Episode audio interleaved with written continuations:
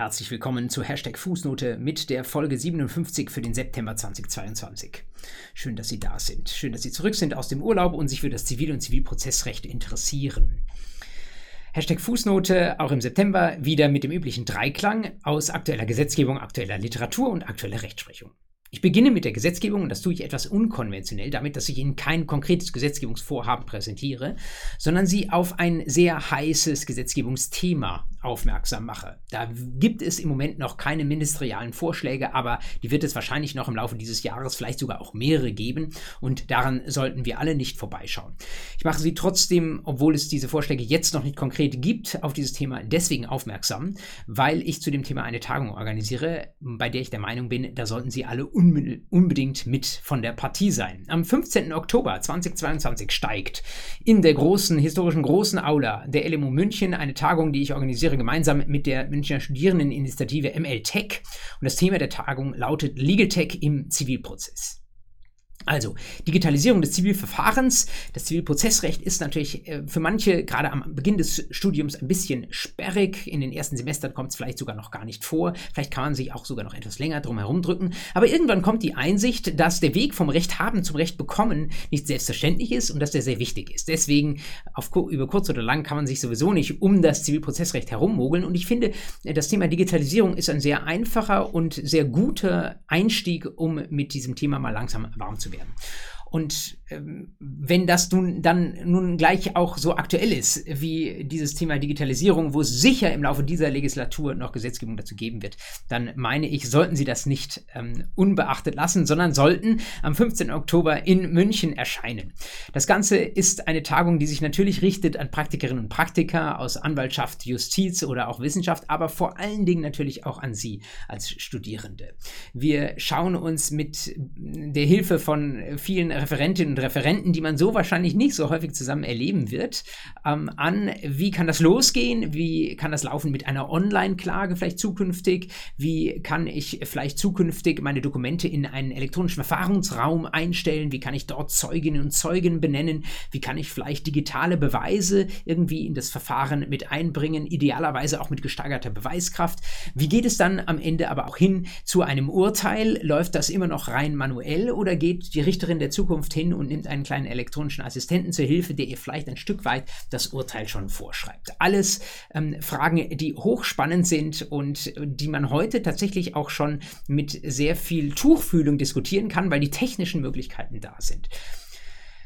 In den Shownotes verlinke ich die Möglichkeit, sich das Tagungsprogramm anzuschauen und vor allen Dingen sich dafür anzumelden. Das haben Sie mit wenigen Klicks in 30 Sekunden erledigt. Natürlich ähm, ist es eine Tagung für Sie, wo Sie keine äh, Kosten auf sich nehmen müssen, eine kostenlose Tagung. Sie investieren nur diesen Tag Zeit und vielleicht eine kleine Reise nach München, aber die ist auf jeden Fall wert. Also halten Sie vielleicht sogar das Video an dieser Stelle an und machen Sie diese Anmeldung sofort fertig. Es ist ja so, dass wir alle nicht so viel Präsenz miteinander hatten in den letzten Jahren und wir wagen das jetzt ganz bewusst. Wir haben den größten Raum der LMU dafür gebucht. Ähm, wir werden natürlich auch nicht allein sein. Sie werden viele andere Leute kennenlernen und ich glaube, äh, das ist eine sehr, sehr gute Gelegenheit dazu.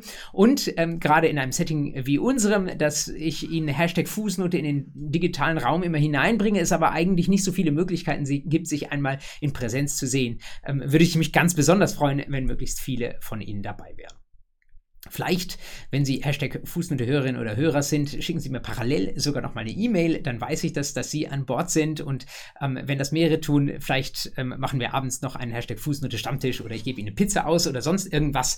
Ähm, da fällt mir ganz sicherlich etwas ein und es würde mich wahnsinnig freuen, wenn Sie diese Gelegenheit nutzen und unmittelbar vor dem Start des Semesters dann noch mal diesem spannenden Thema auf den Zahn fühlen. Es ist keine abgehobene Tagung, wo nur Praktikerinnen und Praktiker untereinander diskutieren, sondern diese Tagung ist gerade auch für Sie als Studierende da, denn am Ende des Tages ist der digitale Zivilprozess Ihr Zivilprozess der Zukunft und den dürfen Sie und den sollen Sie mitgestalten, da sollen Sie ein Wörtchen mitreden.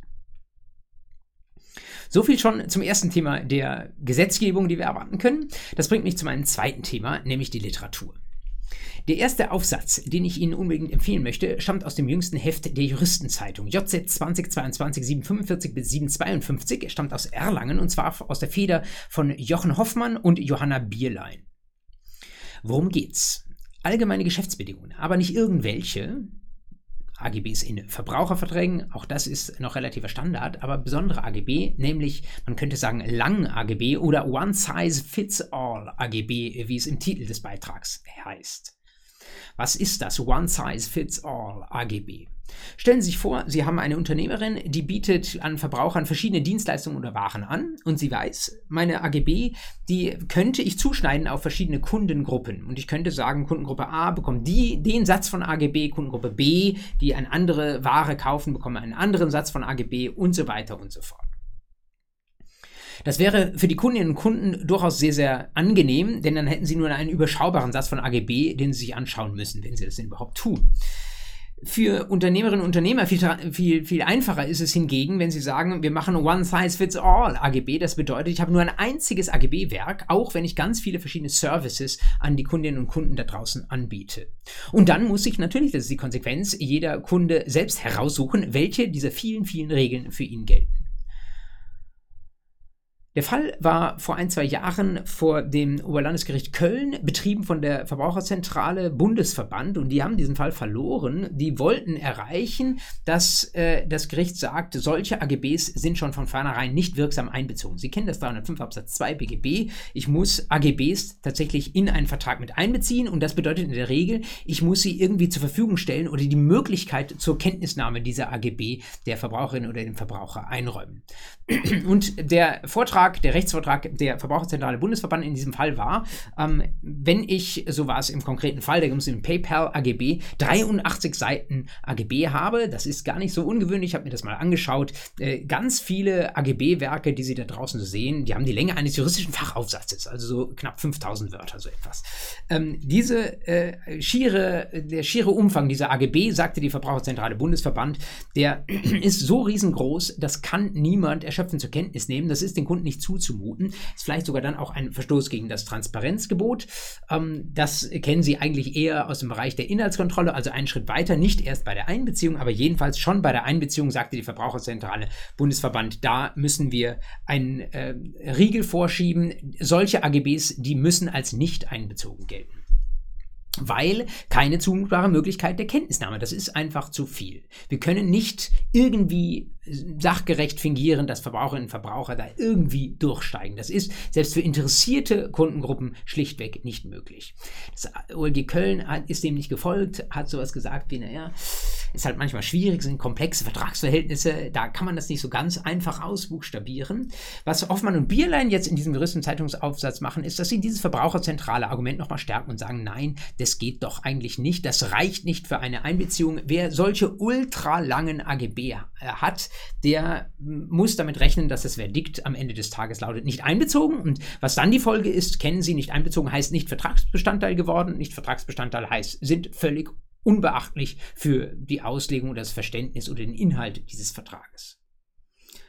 Wie ich finde, sehr, sehr überzeugend. 83 Seiten, 5000 Wörter, so etwas, wahrscheinlich auch schon etwas weniger, sind zu viel. Es gibt eine Ausnahme, die ich ebenfalls für überzeugend halte, die Hoffmann Bierlein ähm, andeuten, nämlich, wenn das Unternehmen, die Klauselverwenderin es ermöglicht, dass die Klauselgegner, wie man sagt, also in diesem Fall die Verbraucherinnen und Verbraucher, doch aus eine Möglichkeit haben, vielleicht eine technisch unterstützte Möglichkeit, mit einem Blick oder mit einem Klick aus der schieren äh, Übermasse dieser AGB dann doch diejenigen Vorschriften herauszuklicken, herauszufinden, die für Sie konkret relevant sind. Also wenn die irgendwie farblich markiert sind oder wenn ich nur ein Häkchen setzen muss und sagen kann, die für diesen Vertrag relevanten AGB anzeigen und sich das dann auf ein zumutbares Maß zusammenschrumpft, dann sagen Sie wunderbar, dann können wir die Einbeziehung durchwinken, sonst aber nicht. Wie ich finde, sehr überzeugend und ein Problem, wie ich finde, von dem man gehört haben muss, denn sonst würden Sie, wenn das vielleicht sogar im ähm, Sachverhalt mal steht, irgendwie 100 Seiten AGB, nicht ganz genau wissen, wohin der Hase läuft. Jetzt wissen Sie es. Zweiten Beitrag, den ich Ihnen sehr empfehlen möchte, ist einer aus der Feder von Boris Pahl aus Leipzig und Ina Kritzer in der NJW 2022 auf den Seiten 2433 bis 2439. Ein Beitrag, der nicht so sehr für Studium relevant ist, ähm, aber als Ausblick auf ihre Berufstätigkeit und als äh, vielleicht äh, eine Verständnishilfe dabei, wie sich der Rechtsmarkt heutzutage wandelt. Wenn Sie das ein oder andere Gebot von, äh, Angebot von mir in, den, in meinen juristischen Lehrkanal ähm, konsumiert haben, kommen Sie sowieso an diesem Thema Legal Tech, Digitalisierung, Industrialisierung auch der Rechtspflege ein Stück weit nicht vorbei. Und dort ist das Spielmuster eigentlich in vielen Fällen gleich. Es geht um Massenfälle, die werden mit digitaler Hilfe ähm, im Akkord abgearbeitet. Idealerweise gehen sie auf Geld, die werden gebündelt und dann vor den Gerichten in der Masse zur Durchsetzung getragen. Das Thema wurde groß im Bereich der Fluggastrechte. Wenn man aber sich anschaut, Fluggastrechte sind jetzt ein alter Hut. Was wird da in fünf Jahren, in sieben Jahren so laufen? Da muss man sich eigentlich nur anschauen, wo gibt es sehr, sehr viele Datenpunkte, die für Ansprüche von Bedeutung sind und wo gibt es sehr, sehr viele Rechtsverletzungen. Der Streitwert spielt eigentlich nur sekundär eine Rolle. Und ein Thema, das sich da eigentlich auch schon seit einigen Jahren ankündigt und das jetzt von Pahl und Kritzer nochmal auf den Schild gehoben wird, ist das Thema Datenschutzgrundverordnung. In der DSGVO gibt es nicht nur sehr, sehr viele Regeln darüber, wann Daten verarbeitet werden dürfen und wann das nicht der Fall ist und welche Rechte man dann als Betroffener hat, ähm, auf zum Beispiel Auskunft oder Löschung dieser Daten, sondern es gibt tatsächlich auch einen materiellrechtlichen Schadensersatzanspruch im Artikel 82 der DSGVO. Und inzwischen kristallisiert sich auch heraus, dass dieser DSGVO-Anspruch aus Artikel 82 nicht nur auf so allgemeinen Schadensersatz gehen könnte, also Geldzahlung für irgendwie einen erlittenen, handfesten, äh, unmittelbar monetären Nachteil, sondern dass auch immaterielle Schäden ähm, von diesem Schadensersatzanspruch umfasst sein könnten und insbesondere deswegen Schmerzensgeld womöglich zu zahlen ist. Etwas, was sich natürlich wunderbar Digitalisierung im Akkord abarbeiten lässt. Und Sie können sich natürlich auch vorstellen, was werden dann die Gegenargumente sagen, äh, sein derjenigen, die das, äh, sich mit solchen Ansprüchen konfrontiert sehen, äh, die werden wahrscheinlich sowas sagen wie, naja, das war doch nur eine Lappalie, das war kein großer Datenschutzverstoß, für so eine Bagatelle gibt es doch wohl noch kein Schmerzensgeld. Und während das beim Rahmen des 253 Absatz 2 manchmal schon eine Rolle gespielt hat, ähm, sagen jetzt Pahl und Kritzer, und ich glaube, da liegen sie auf der Linie dessen, was vom EuGH, der darüber irgendwann natürlich auch mal entscheiden wird, ähm, zu werden, erwarten ist, ähm, seid euch da nicht zu sicher, mit, zu sicher mit eurer Erheblichkeitsschwelle. Das ist im europäischen Recht nicht angelegt. Im Zweifel keine Bagatelle Bagatellschwelle im Zweifel sehr, sehr schnell ein solcher Anspruch auf Schadensersatz in Form von Schmerzensgeld, wenn da hm, personenbezogene Daten ohne entsprechende Einwilligung oder andere weitige Berechtigung rausgehauen oder irgendwo veröffentlicht oder verarbeitet werden liest sich wie eine Blaupause für Sie als Berufseinsteigerinnen und Berufseinsteiger, wenn Sie schon immer das Thema Legal Tech spannend fanden und sich für sich gesagt haben, hey, in welchem Bereich wende ich das jetzt an? Es gibt natürlich schon erste Kanzleien, die sich auf ähm, solche Fälle spezialisiert haben, aber ich glaube, da ist noch Raum. Und wer so mal nachspüren will, wie neue juristische Unternehmer in diesen Markt vordringen, für den ist der Beitrag von Paul und Kritzer wirklich eine sehr lohnenswerte Lektüre. Und der dritte Beitrag den ich Ihnen empfehlen möchte, ist einer aus der Feder von Klaus-Ulrich Schmolke, also erneut ein Erlanger Beitrag. Und es ist ein Beitrag aus dem altehrwürdigen Archiv für die zivilistische Praxis, ACP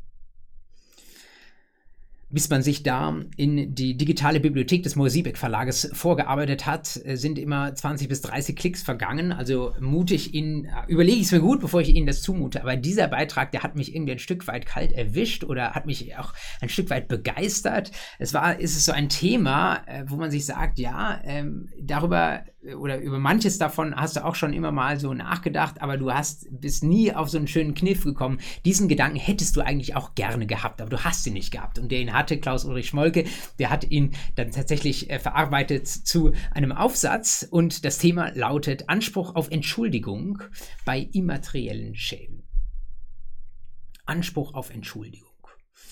Das klingt so ein bisschen nach vielleicht US-amerikanischer Denkweise, nicht so sehr das materiellrechtliche, häufig monetär orientierte ähm, Schadensersatzrecht, was wir kennen, äh, sondern eher vielleicht der Appell eines auch äh, gerade außergerichtlich äh, motivierten Streitbeilegungssystems, das wir in den ähm, USA deutlich äh, prominenter sehen als bei uns ähm, in Deutschland, ähm, das da lauten könnte, ja, liebe Leute, versucht euch nicht nur über den strengen Rechtsweg, über Geld auszugleichen, über materielle Kompensationen, sondern versucht es doch vielleicht mal mit einer Entschuldigung.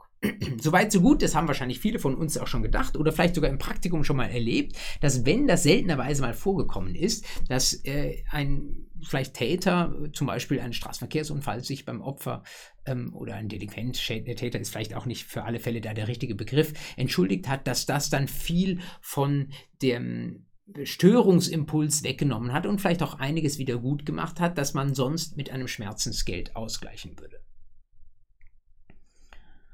Und der Ansatz von Schmolke an der Stelle ist jetzt echt irgendwie gewitzt, weil er sagt, eine Sache ist, dass wir anerkennen, dass so eine Entschuldigung von dem Unrechtsgefühl, dass ein Opfer, das vielleicht körperverletzt wurde, da äh, verspürt, dass das ein Stück weit den Druck rausnehmen kann. Aber wir können ja eigentlich sogar noch viel strenger juristisch fragen. Gibt es vielleicht sogar einen Anspruch auf Entschuldigung? Sehen wir jetzt so nicht im Gesetz. Wir können sie BGB rauf und runter lesen, aber kann man den vielleicht tatsächlich irgendwie finden, wenn man ihn sucht, auch wenn er so nicht geschrieben steht, vielleicht sogar gerade in unserem Schadensersatzrecht der 249 folgende BGB? Und der schlaue Gedanke an der Stelle lautet, naja, was uns die 249 folgende doch zunächst einmal auftischen, ist der Grundgedanke, das Grundprinzip der Naturalrestitution. Und wenn ich jetzt weiß, ich habe in vielen Fällen nach ein Schmerzensgeld immaterielle Schäden, da geht es nicht nur ähm, darum, dass jemand konkret körperverletzt wurde und deswegen irgendwie ähm, vier Wochen lang nicht zur Arbeit gehen konnte oder deswegen irgendwie lange im Krankenhaus liegen musste und Behandlungskosten aufgewendet wurden, sondern es geht auch darum, dass ich einfach Schmerzen empfunden habe. Und äh, das hat mich mitgenommen. Ja? ist nicht im Sinne einer psychischen äh, Belastung, die ich da habe, sondern einfach ein empfundenes Leid. Auch das wird ja durch 253 aus der 2 ausgeglichen. Und da sagt Schmolke jetzt, ja, wenn ich dieses empfundene Leid, wenn ich das natural restituieren möchte, dann muss ich doch eigentlich Leid wegnehmen. Und Leid kann ich eigentlich nicht unmittelbar wegnehmen, nicht so direkt natural restituieren mit Geld. Da ist Geld doch eigentlich nur der Ersatz, sondern da muss ich doch erstmal schauen, gibt es vielleicht direktere Möglichkeiten, dieses Leid ähm, wieder zurückzufahren. Und was liegt da näher als eine Entschuldigung? Sau spannender, sau guter Gedanke, ähm, wie ich finde. Und Schmolke sagt, ja, genau, das sollte doch eigentlich gehen. Wir sehen das eigentlich im Moment kaum in der Rechtsprechung, aber eigentlich ähm, könnte das beim immateriellen Schaden tatsächlich Teil der Naturalrestitution sein. Und wenn es das ist, dann könnte es tatsächlich auch so sein, dass wir anerkennen einen Anspruch darauf, dass jemand eine Entschuldigung tatsächlich ausspricht. Er unterfüttert das Ganze noch rechts tatsächlich und sagt, ähm, so ein Zwang zur Entschuldigung, ein gerichtlicher Zwang zur Entschuldigung, das klingt erstmal ein bisschen barsch. Ist das dann noch eine echte Entschuldigung? Und er sagt, ja, da gibt es empirische Arbeiten dazu, die sagen, auch eine erzwungene Entschuldigung ist vielleicht nicht so gut wie eine echte, die vom Herzen kommt, aber es ist trotzdem noch eine, die das Leid mindern kann. Deswegen ein materiellrechtlicher Anspruch auf Entschuldigung ist durchaus etwas, worüber wir nachdenken und was wir durchaus mit Blick auf das geltende Schadensersatzrecht ohne Gesetzesänderung schon bejahen können. Man kann fragen, ob das Ganze dann vollstreckbar ist, ja ähm, wird wahrscheinlich eher schwierig. Man kann auch darüber diskutieren, sagt Schmolke auch, ob wir das Ganze in bestimmten Fällen doch wieder in einen Geldanspruch umwandeln, etwa dann äh, nach dem Rechtsgedanken des 251 Absatz 2 Satz 1, wenn, warum auch immer, die Entschuldigung für denjenigen, der zur Entschuldigung verpflichtet wäre, nicht zumutbar ist. Aber grundsätzlich ist das etwas, ähm, was im Schadensersatzrecht durchaus möglich ist. Und wenn es dann in vielen Fällen vielleicht auch den Betroffenen besser helfen kann, als das das Geld, was heute üblicherweise als Schmerzensgeld gezahlt wird, oder auch nur teilweise, wenn ein Teil eines Schmerzensgeld nachgelassen werden kann, wenn dafür eine Entschuldigung kommt, dann ist es ein Thema, ähm, wo Schmolke sagt, darüber sollten wir nachdenken, da sollten wir vor, allen Dingen aber auch unsere Spruchpraxis aufnehmen. Und ähm, ich finde das so überzeugend, dass ich glaube, das ist äh, nur der Anfang einer Diskussion über das Thema gewesen. Und ähm, ich fand den Gedanken einfach so spannend und so zustimmungswürdig, wenn man mal drüber nachdenkt, dass ich dachte, den teile ich mit Ihnen. Damit haben Sie genug zu lesen für den Monat September, für verregnete Tage, aber Sie dürfen zum guten Schluss auch noch ein bisschen etwas aus der Rechtsprechung erfahren. Und da kommt die aus meiner Sicht fürs Examen wichtigste Entscheidung und zugleich die schwierigste Entscheidung direkt am Anfang. Ich habe ja über diese Einheit geschrieben, einmal Tagung für alle. Das war die Tagung, zu der Sie jetzt hoffentlich längst angemeldet haben, am 15. Oktober in München. Und dann steht drüber Ticket für nichts. Und das ist die Überschrift für unsere erste Entscheidung, nämlich das Urteil des BGH vom 13. Juli 2022, 8 ZR 317 aus 21, das jetzt soeben im Volltext vorliegt. Worum geht's? Da hat jemand ein Ticket für ein Musical, ein Musical gekauft über eine Online-Vorverkaufsstelle.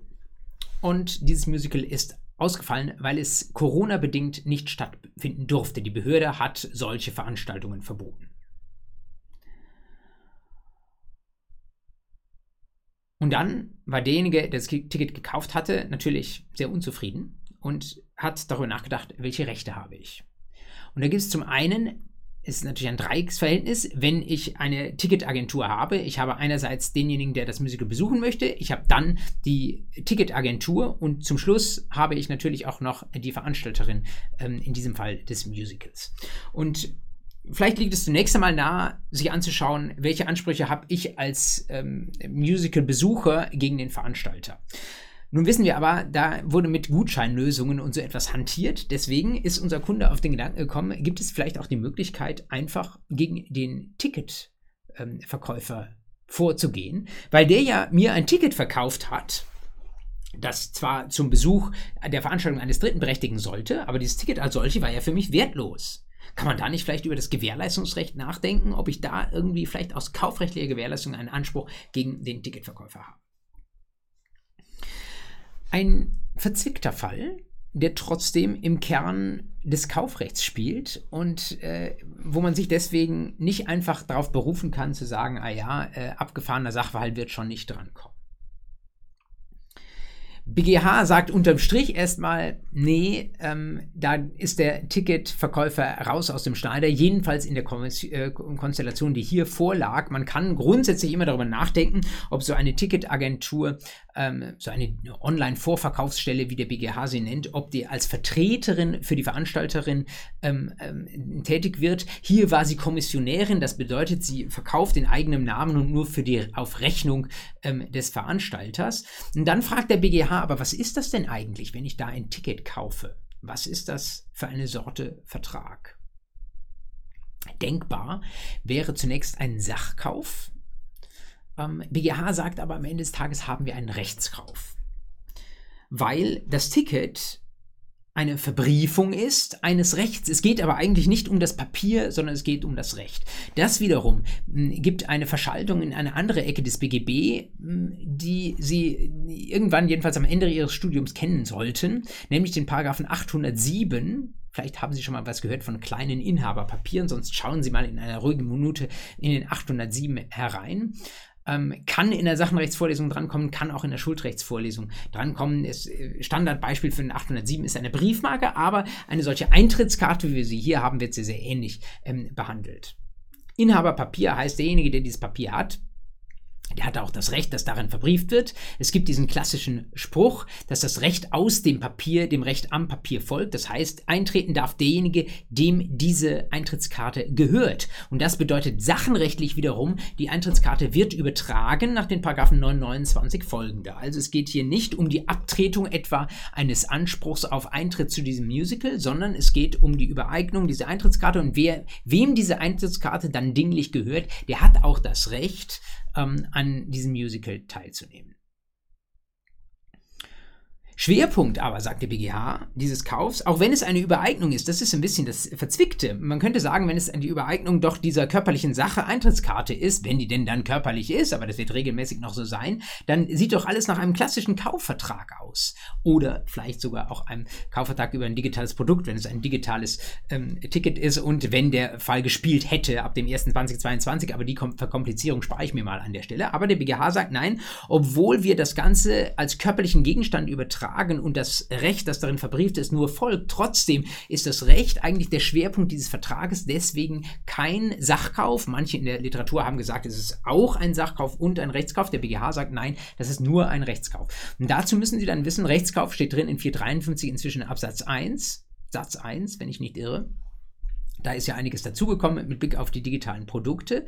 Ähm, und für den Rechtskauf gilt dann über diese Brücke des 453 Absatz 1 Satz 1 wiederum das Kaufrecht 433.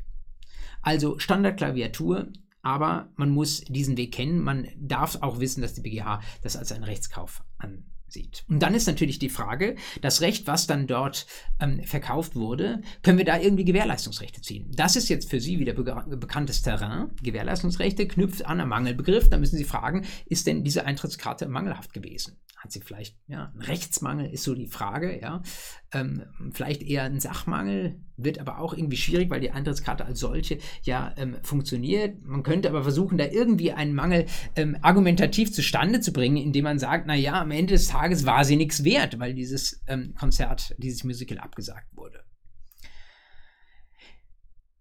So beim ersten Hören lässt sich das tatsächlich auch irgendwie gut hören ähm, weil sie ja nichts wert war. Und dann die Frage ist, warum sollte ich dieser Ticketagentur äh, 100 Euro dafür gezahlt haben? Nur, was ich finde auch überzeugt, dass der BGH letztlich sagt, denkt auch bitte an den Zeitpunkt des Gefahrübergangs. In dem Moment, wo dieses Ticket versandt wurde an die Kundin, die es gekauft hat, in dem Moment war dieses Ticket völlig ohne irgendwelche Probleme. Wenn dann nachträglich irgendwie ähm, Unmöglichkeit eintritt, ähm, dann aber nicht nachträgliche Unmöglichkeit nach Vertragsschluss, aber noch vor Gefahrübergang, sondern erst nach Gefahrübergang, dann ist es doch ein Problem, das auftritt, ähm, als die Gefahr schon übergegangen ist. Das heißt, es kommt, letztlich ist zu nicht zu vertreten, aber es wird, die Gefahr liegt insoweit beim Käufer. Das bedeutet, es gibt keine Gewährleistungsrechte. Bei Gefahrübergang war dieses Ticket mangelfrei.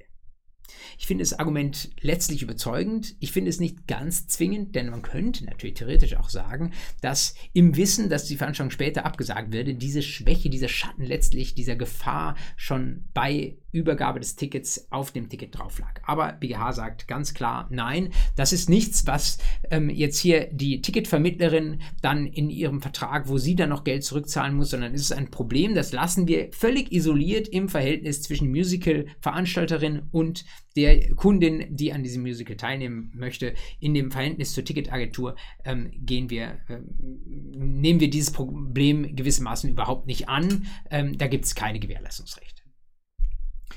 Wenn das so ist, ähm, kann man natürlich immer noch darüber nachdenken, ob man den 313 zieht, Störung der Geschäftsgrundlage. Ähm, auch das sagt der BGH nein. Jedenfalls dann nicht, wenn vom Veranstalter, also aus dieser Warte jetzt dem dritten, ein Wertgutschein nach Artikel 42, äh, 240 Paragraph 5 EGBGB angeboten wurde. Das ist etwas, was in der Regel, sagt der BGH, für den Musical-Besucher zumutbar ist. Und dann muss er sich auch damit abfinden. Auch da keine zweite äh, Gegnerin, nur weil es ähm, keine zweite Anspruchsgegnerin Ticketagentur, nur weil es bei der Erstanspruchsgegnerin, ähm, nämlich der Veranstaltung des Musicals, einfach bei diesem Gutschein, bei dieser Gutscheinlösung geblieben ist. Schließlich, allerletzter Punkt, und auch das gehört zum Standard, den man aber vielleicht leicht übersieht, gibt es dann vielleicht die Möglichkeit für unsere Kundin, den Ticketvermittlungsvertrag irgendwie zu widerrufen. Und da man mal gehört haben, gibt es eine Ausnahme von Widerrufsrecht, selbst wenn das ein ferner Absatzvertrag war. 312g Absatz 2 stehen Ausnahmen vom Verbraucherwiderrufsrecht drin und eine dieser Ausnahmen im Nummer 9 lautet Verträge zur Erbringung von Dienstleistungen im Zusammenhang mit Freizeitbetätigungen, wenn diese Freizeitbetätigung zu einem spezifischen Termin oder Zeitraum vorgesehen ist. Und genau das ist der Fall bei einem solchen Musical, also auch wegen dieser Ausnahme in 312g Absatz 2 Nummer 9 kein Widerrufsrecht muss man mal sacken lassen. Ähm, gerade diese Bezugspunkte zu verschiedenen Ecken des Schuldrechts, also jetzt zum Schluss zum Widerrufsrecht, wo man rechtzeitig abbiegen muss, um nicht ewig ein Widerrufsrecht zu prüfen, dann aber auch zu diesem Kaufrecht, das erst über den 453 eröffnet wird und schließlich auch zu 807, dem kleinen Inhaberpapier ähm, gerade diese vielen Facetten des Falls, den man ja noch ausweiten könnte in Richtung des Musical-Veranstalters und fragen könnte, wie sieht es da eigentlich mit Ansprüchen aus, äh, die macht es aus meiner Sicht sehr, sehr wahrscheinlich, dass Sie äh, oder irgendwelche Kommilitoninnen und Kommilitonen von Ihnen im Laufe der nächsten zweieinhalb Jahre, würde ich mal schätzen, diesen Fall in einer Examensklausur wiederfinden werden, wenn nicht vielleicht sogar vorher an der Uni schon in einer Klausur und deswegen habe ich den hier mit aufs Tableau genommen.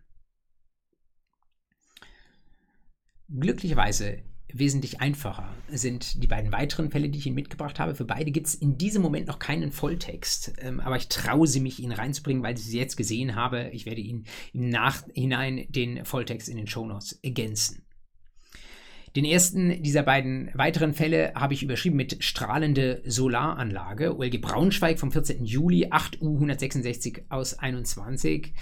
Ein Fall äh, jetzt zum Rauskommen aus dieser Fußnote, äh, da hat eine Solaranlage von einem Dach äh, Reflexionen gesendet auf das Grundstück des Nachbarn. Und der Nachbar hat gesagt, das muss ich doch nicht erdulden. Vielleicht war er auch nur einfach neidisch auf die schöne Solaranlage, man weiß es nicht. Die Frage ist, kann er sich dagegen wehren? Er hat es jedenfalls versucht vom OLG Braunschweig. Wie hätten Sie es versucht? Ähm, naja, wahrscheinlich mit dem Paragraphen 1004 Absatz 1 Satz 2 Unterlassungsanspruch. Ich möchte nicht von dieser Reflexion gestört werden. Äh, das ist etwas, was ich als Eigentümer meines Grundstücks als Beeinträchtigung dieses Eigentums nicht zu dulden habe. 1004 Absatz 1 Satz 2 klingt so erst einmal, als ob er durchgeht ist ja eine Beeinträchtigung des Eigentums, wenn da ähm, immer in einem bestimmten äh, Winkel äh, es Lichtbeeinträchtigungen gibt. Aber ähm, beim 1004 Absatz 1, den beiden Ansprüchen muss man immer aufpassen. Es gibt auch noch den 1004 Absatz 2 und der sagt, Vorsicht, Vorsicht, an mancher anderer Ecke ähm, im Nachbarrecht gibt es Duldungspflichten. Und wenn eine Duldungspflicht besteht, dann ähm, gibt es keinen Unterlassungsanspruch. Wo stehen die Duldungspflichten drin? Haben Sie sich vielleicht dran kommentiert, insbesondere im Paragraphen 906. Da ist die Rede auch ähm, von ja, wiederum wesentlichen oder unwesentlichen Beeinträchtigungen. Man spricht auch von Emissionen. Und das hat jetzt das OLG Braunschweig sich genau angeschaut. Es hat sogar einen Ortstermin gemacht und äh, geschaut, wie sehr man geblendet wird, konnte das letztlich nicht feststellen. Es ähm, war dann im Verfahren vorgetragen, dass es wohl pro Jahr insgesamt 20 Stunden sind, äh, die diese Lichtreflexionen ausgesendet werden und das passiert an insgesamt 60 Tagen, also wahrscheinlich an den Sommertagen ist es dann ähm, an jedem Tag drei Stunden lang Lichtreflexion. Und da ist jetzt das OLG Braunschweig ganz schnöde schon bei 906 Absatz 1 abgebogen. Wir sind gar nicht in 906 2 reingekommen, der ja auch interessant wäre mit irgendwelchen Aus Ausgleichspflichten äh, und irgendwelchen Geldentschädigungsansprüchen. Aber nein, OLG Braunschweig sagt, bei diesem Level, das ist zumutbar. Ähm, nicht nur zumutbar, es ist sogar gar nicht erst wesentlich. Es ist eine unwesentliche Beeinträchtigung. Mein Gott, das kann auch durch irgendein schiefgestelltes Fenster mal passieren. Was, wo ich gespannt bin, ob der Volltext auch darauf eingeht. Sie wissen, dass, ähm, dass ich vom Jahr oder sowas Ihnen äh, im Gefolge der Verfassungsgerichtsklimaentscheidung schon mal gesagt habe, dass wahrscheinlich auch ähm, Klima Klimaschutz mal an der einen oder anderen Stelle zumindest als Argument Verwendung finden wird. Ich könnte mir theoretisch vorstellen, wenn ich Richter des OLG Braunschweig wäre, ähm, hätte ich das vielleicht sogar auch noch als Argument reingebracht, ähm, dass es Solaranlagen dieser Tage braucht ähm, und dass man deswegen an so, so, einer Stelle vielleicht auch für die Wesentlichkeit einer Beeinträchtigung nochmal ähm, mit Blick auf äh, den 21a des Grundgesetzes höhere ähm, Anforderungen ähm, äh, setzen muss. Und ähm, auch das spricht dann dafür, hier zu sagen, keine wesentliche Beeinträchtigung. Damit ist man am 1004 Absatz 2 gescheitert. Genauso lief der OLG Braunschweig-Fall. Also die Solaranlage darf weiter nicht nur Wärme aufnehmen, sondern auch den Nachbarn ein bisschen im Auge zwicken. Und der letzte Fall, einer, der vielleicht sogar ein bisschen traurig ist, ähm, der aber auch ganz einfach zu verstehen ist. Ähm, da ging es um ein Phänomen, das leider in Deutschland jeden Tag wieder passiert, nämlich Kollisionen zwischen Autofahrern und Fahrradfahrern.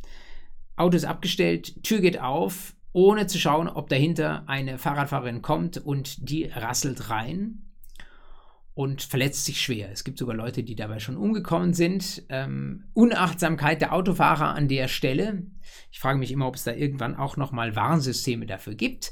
Ähm, jedenfalls äh, haben wir hier einen Fall des Landgerichts Köln, ähm, noch ganz frisch, 2. August 2022, 5.372 aus 20. Auch hier äh, trage ich Ihnen den Volltext nach, sobald der kommt. Ähm, man spricht vom sogenannten Dooring.